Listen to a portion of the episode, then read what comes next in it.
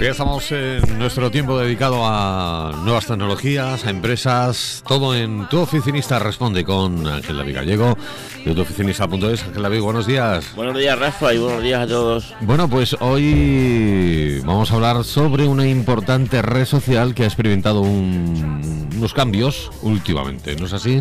Pues sí, vamos a hablar sobre LinkedIn, que ha tenido unos, bueno, pues estos cambios que llamamos muchas veces de privacidad y a nivel un poco más más profundo veremos ahora qué es lo que es lo que ha cambiado y en qué nos afecta porque la verdad que hay alguno que sí que es bastante polémico bueno, efectivamente, vamos a hablar de, de, esta red social, pero como siempre comenzamos con noticias. Vamos con ellas y empezamos, nos abrimos con Amazon, que ya llevamos un par de semanas que no sabíamos de Amazon y, y bueno, es una noticia bastante sorprendente porque dice que habrá cibertiendas de gastronomía española en Alemania y Reino Unido. en, la propia página de Amazon integradas y bueno, pues van a vender desde queso, vino, todo tema tema español y bueno, la verdad que está bastante, bastante bien. Se va a llamar Alimentos y Vinos de España.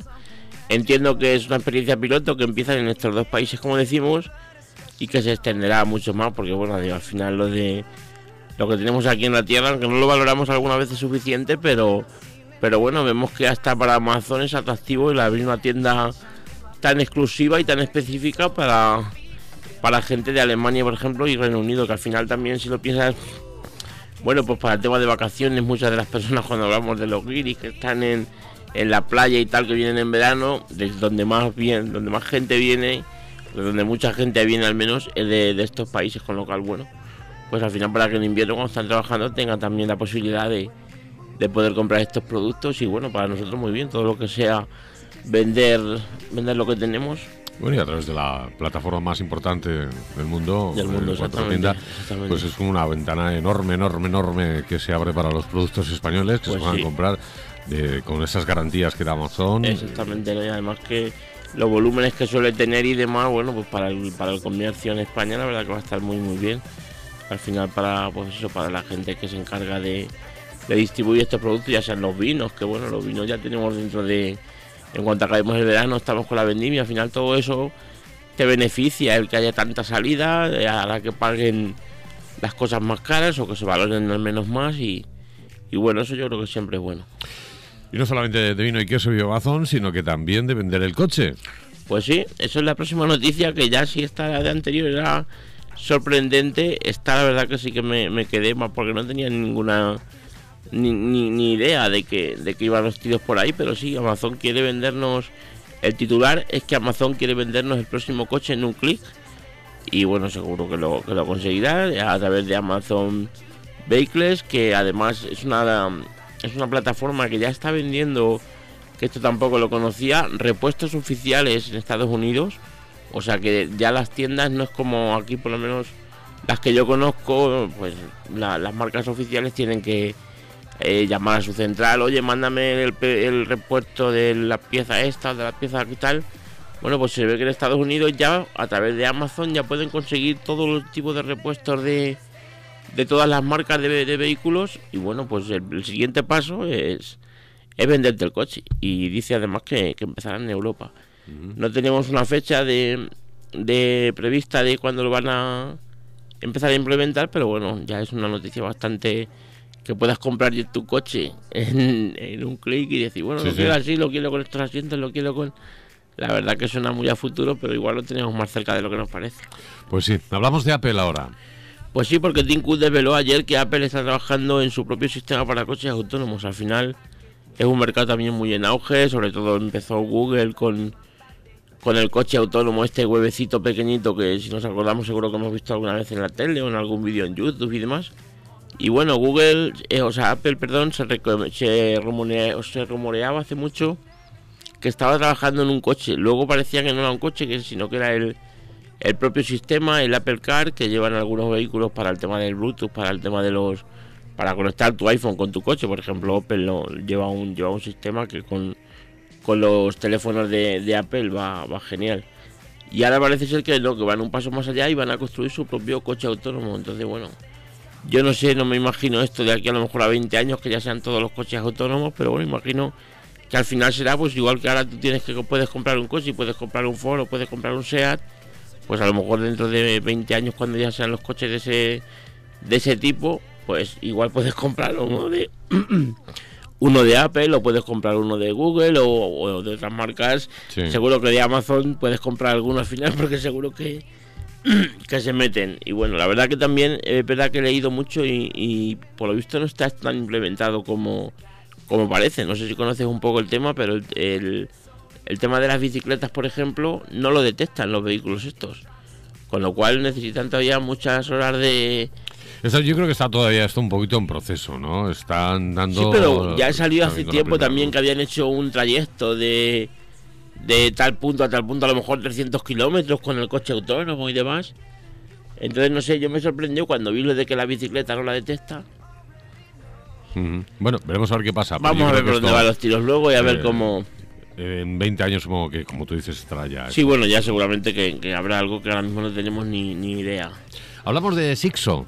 Pues sí, hablamos ahora de una noticia curiosa que, además me, me, llamó un montón la atención cuando la vi. Sixo es un gadget que te induce a tener sueños eróticos. No sé cómo lo hacen, pero por lo visto, según, según explica el CEO de, de este producto, que aún está en, es una campaña de crowdfunding que se está intentando financiar para poder sacar al mercado. Bueno, pues es un altavoz inteligente con una API que lo que hace es que eh, emite señales acústicas para engañar al cerebro y que en vez de coger los datos cuando soñamos normalmente, los datos se cogen del subconsciente. Bueno, pues en este caso, en vez de coger del subconsciente, lo que hace el Sixo este es que te, te lleva a que lo cojas de, otro sitio que te va a inducir a, a tener sueños eróticos o bélicos. También puedes soñar con guerras ya te programas tú, pues mira, esta noche prefiero soñar así o esta noche... La verdad que, bueno, es, increíble. Se dice que no se va a vender en tiendas, que se venderá solamente a través de la plataforma de Sixo y que costará unos 30 dólares. Yo la verdad que me parece, no sé, solamente por el por el yuyu este, yo creo que no, no me atrevería ni a probarlo, pero hay que ver hasta dónde hasta dónde llegamos ya de, intentar modificar los sueños y para tener sueños pues de ese tipo. Bueno, dejamos las noticias, vamos con el tip de la semana. Pues sí, hoy en el tip de la semana vamos a hablar de una técnica de control de calendario que yo uso mucho y que, además he recomendado a mucha gente y siempre me dicen que, les ha cambiado un poco el, tema de cómo llevar el calendario y es dejarnos eh, dos factores. En primer lugar, dejar entre evento y evento como mínimo 10 minutos. Porque solemos programar nuestro calendario y al final juntamos una cita con la otra y eso es imposible.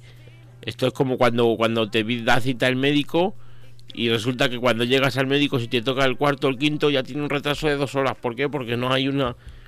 No piden. No buscan tener ese espacio entre, entre paciente y paciente, con lo cual, como haya un poco de retraso, ya no tienen ningún margen para, para poder ganar ese tiempo. Bueno, pues nosotros vamos a dejar. Vamos a hacer eventos, por ejemplo, de 5 minutos, que eso de 50 minutos, perdón, que eso se puede programar perfectísimamente en el, en el Google Calendar y vamos a permitir que esos espacios de tiempo nos dejen, bueno, pues lo primero, si evidentemente las, citas que tenemos no se pasan del tiempo, bueno, pues los tenemos ahí para salir a dar una vuelta, fumar un cigarro que fume o, tomar un poco de agua y hidratarse ahora con este calor. Y si se pasan de tiempo, bueno, pues podemos jugar con ello. Igualmente, el segundo tip es para lo mismo. Eh, normalmente cada semana como mínimo es muy recomendable crearte una cita en tu calendario con, con, un evento vacío, que no haya nada. ¿Por qué? Porque siempre va a haber un evento que dure más. Porque siempre va a llegar alguien que te va a interrumpir. Porque siempre. Y al final, el tener toda la agenda, toda la agenda llena de, eventos, lo que, lo que te da es una sensación de, de ahogo. Entonces, bueno, pues dejando ese evento de una hora o de hora y media, decir, bueno, esto lo dejo en blanco por si hay alguna, algún imprevisto, que siempre va a haber un imprevisto. Y si no lo hay, oye, pues mira, nos damos un paseo, nos tomamos un café, o, lo disfrutamos, que si solo tenemos una hora libre en una semana, bueno, pues la verdad que ya está bastante más que merecido. Así es que... Bueno, lo vemos. De hecho, lo pondremos en práctica porque a veces es agobiante solo mirar el calendario. Bueno, vamos con el tema principal. ¿En qué ha cambiado las condiciones de LinkedIn? Pues sí, ayer estuve repasando esto un poco y bueno, entraron en vigor el 8 de junio y además entraron en vigor de una forma un poco rara y un poco un poco, digamos, polémica, porque solamente con el hecho de entrar a LinkedIn de nuevo ya habías aceptado esas condiciones nuevas, con lo cual no, no es como normalmente nos pasa en WhatsApp o nos pasa en Facebook o nos pasa en otro, en otro tipo de servicios, que te mandan un correo y te, o te mandan un correo cuando abres la aplicación te dice, ¿quieres actualizar tal? No, en este caso no, sino que tú cuando entras ya tácitamente entiende que has que has aceptado las nuevas condiciones. Entonces, bueno, pues eso es un poco polémico, veremos alguna más muy polémica, por ejemplo, señala expresamente que tiene derecho a actualizar y modificar las condiciones de vez en cuando y sin y sin previo aviso y advirtiendo de que el uso de la plataforma ya supone la, aceptación. Esto es, pues no, lo que decimos es algo bastante bastante polémico. Entonces, bueno, pues ahí no sé si desde que ha metido la mano Microsoft, porque recordamos que, que LinkedIn lo compró Microsoft hace unos años, pero el caso es que, bueno, ha cambiado y ha causado bastante, bastante revuelo. Luego también habla de la edad mínima en la que, en la que puedes hacer uso de esta red social. Dice que son 16 años. Es verdad que, por ejemplo, en España el, la edad mínima para tener una red, para poder tener un perfil social son 14 años, con lo cual en España, aunque LinkedIn solo más marque 16 de forma genérica, si hay algún país que tiene algunas reglas eh, específicas distintas, bueno, pues en este caso España, eh, usuarios de 14 y 15 años lo van a poder lo van a poder utilizar, ¿vale? Luego que si tu empresa te paga funciones premium, bueno, sabemos que tiene las cuentas premium, tiene, tiene un montón de buscadores de tipo de tipo laboral para ver perfiles concretos, para ver empresas concretos y tal. Bueno, pues te dice también que si tu empresa te paga estas funciones, tiene, tú eres el titular del, del servicio, digamos, pero tu empresa tiene derecho o bien a, a monitorizarte, lo diré, es decir, a estar viendo lo que en tu momento, cosa que bueno, se podría se podría decir que es una invasión de tu intimidad, pero bueno, ya directamente LinkedIn lo está consintiendo porque lo tiene en sus condiciones, con lo cual si una empresa te paga algo y luego a través de eso está viendo lo que tú estás haciendo o, no sé si está buscando un perfil concreto o si está chateando con alguien porque le estás pidiendo un servicio o le estás pidiendo un presupuesto, bueno, pues la empresa tiene derecho a verla. Y luego también, evidentemente, a impedirte el acceso a cualquier función en cualquier momento. Bueno, pues lo mismo, una, una medida un poco mm, ahí, digamos, en el límite. Pero bueno, también han tomado esta decisión, ¿vale? Y luego la, la renovación automática de pagos y cambios de políticas de reembolso pues lo mismo, el, los pagos, sabes que por ejemplo LinkedIn, no sé si tienes LinkedIn, ¿tienes LinkedIn, Rafa? Sí, sí, sí lo tengo. Pues en el LinkedIn sabes que te da prueba la cuenta premium tal, eh, gratis durante un mes, bueno, pues tú pruebas la cuenta premium, pero te pide que metas tu tarjetita de crédito y cuando se acaba el mes gratis, si no estás al loro, te, te cobran. Porque tanto ese servicio como, como servicios, por ejemplo, de publicidad para el tema de páginas o demás, todo esto es automáticamente él te lo va renovando. Entonces, bueno, pues eso también tienes que tener cuidado porque tienes que estar, vamos, yo normalmente lo que hago en esos casos es agendarlo y decir tal día tengo que dar de baja esto que si no ya me cobran, porque hay muy muy pocos hoy en día y eso es verdad que no solamente lo hacen LinkedIn, lo hacen todos, que te den de baja solos, te da de alta en HBO y te un mes gratis, pero si luego tú no te das de baja, HBO te, te pide lo primero tu tarjetita y te mete un euro y luego te lo devuelve para ver que funciona y tal. Entonces, bueno, pues al final ahí vamos todos a, lo mismo, ¿vale? Y luego, las políticas de reembolso pues también han cambiado, ¿vale? Y luego pues que toda LinkedIn el, la, libertad, digamos, de usar el contenido que incluye también empresas filiales, como por ejemplo Outlook o otras empresas de las que tienen, porque no olvidemos que ahora esto es Microsoft, con lo cual si LinkedIn puede ceder esa propiedad de tus datos a Microsoft, bueno, pues ya no es Microsoft, ya es todas las empresas del grupo, que son muchísimas. O sea, hablamos de Facebook siempre con, con que tiene WhatsApp o tiene Instagram y al final tus datos no sabes dónde están. Bueno, pues LinkedIn en este caso es lo mismo. Y también nos dice que, que si este contenido tú te das de baja, el contenido compartido se sigue quedando en la plataforma, ¿vale? Entonces, bueno, pues también es... Al final es lo que van todos. O sea, hablamos de que es polémico, pero... Pero bueno, porque ha sido un cambio drástico en las, en las políticas que tenía antes LinkedIn cuando no era de Microsoft. Pero al final todo el mundo hace lo mismo. Evidentemente tú vas a LinkedIn, das tus datos y luego tú te vas. Esos datos quedan ahí como si vas a Facebook, como si vas a, a 100.000 plataformas de este tipo. Entonces, bueno. Y luego también dice por último para terminar que no revisa el contenido de terceros. O sea que si yo, por ejemplo, tenemos en, en LinkedIn está la página web, la página de tu oficinista, el perfil oficial. Bueno, pues si yo ahí pongo algo de mi página web y, y mi página web tiene algo que no que no es contenido apropiado, digamos, LinkedIn no va a revisar ese contenido. Entonces, con, lo cual no se hace responsable. Entonces, Bueno, pues no sé hasta qué punto también, porque evidentemente al final es, es algo que está pasando en tu casa, digamos.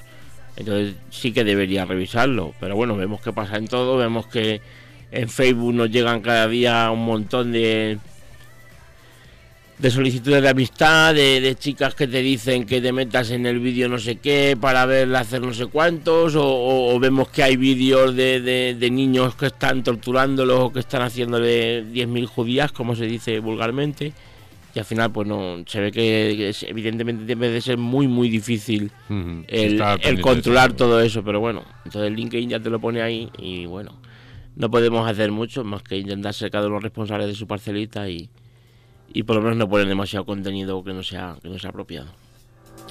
Y terminamos con la frase del día, David. Pues sí, la frase del día dice que la hierba siempre está más verde donde la riegan. Así que vamos a regar y vamos a, regar que, esté bien verde. Sí, señor. Gracias, hasta la próxima semana. Hasta la próxima semana. Buenos días a todos.